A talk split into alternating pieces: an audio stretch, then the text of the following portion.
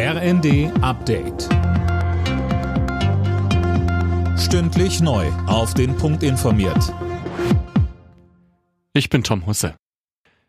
Deutschland steht im Endspiel der Frauenfußball-EM. Die Mannschaft gewann das Halbfinale gegen Frankreich mit 2 zu 1. Spielerin des Abends war Alexandra Popp. Sie schoss beide Tore für das deutsche Team.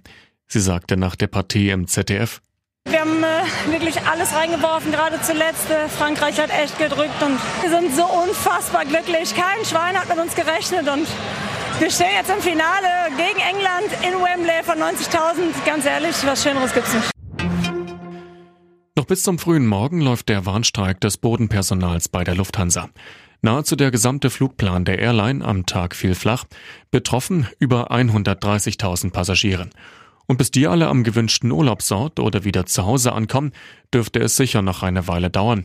Bei den Fluggästen sorgt der Ausstand für ordentlich Frust. Einige haben aber auch Verständnis. Wir haben uns am Flughafen in Hamburg umgehört.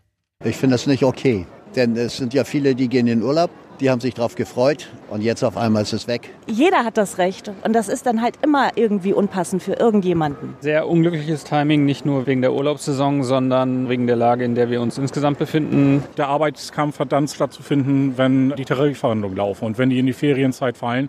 Dann ist das doof für den Einzelnen, aber ich habe da volles Verständnis für. Die Bundesregierung hat grünes Licht für den Verkauf von 100 modernen Panzerhaubitzen an die Ukraine gegeben. Das berichtet der Spiegel.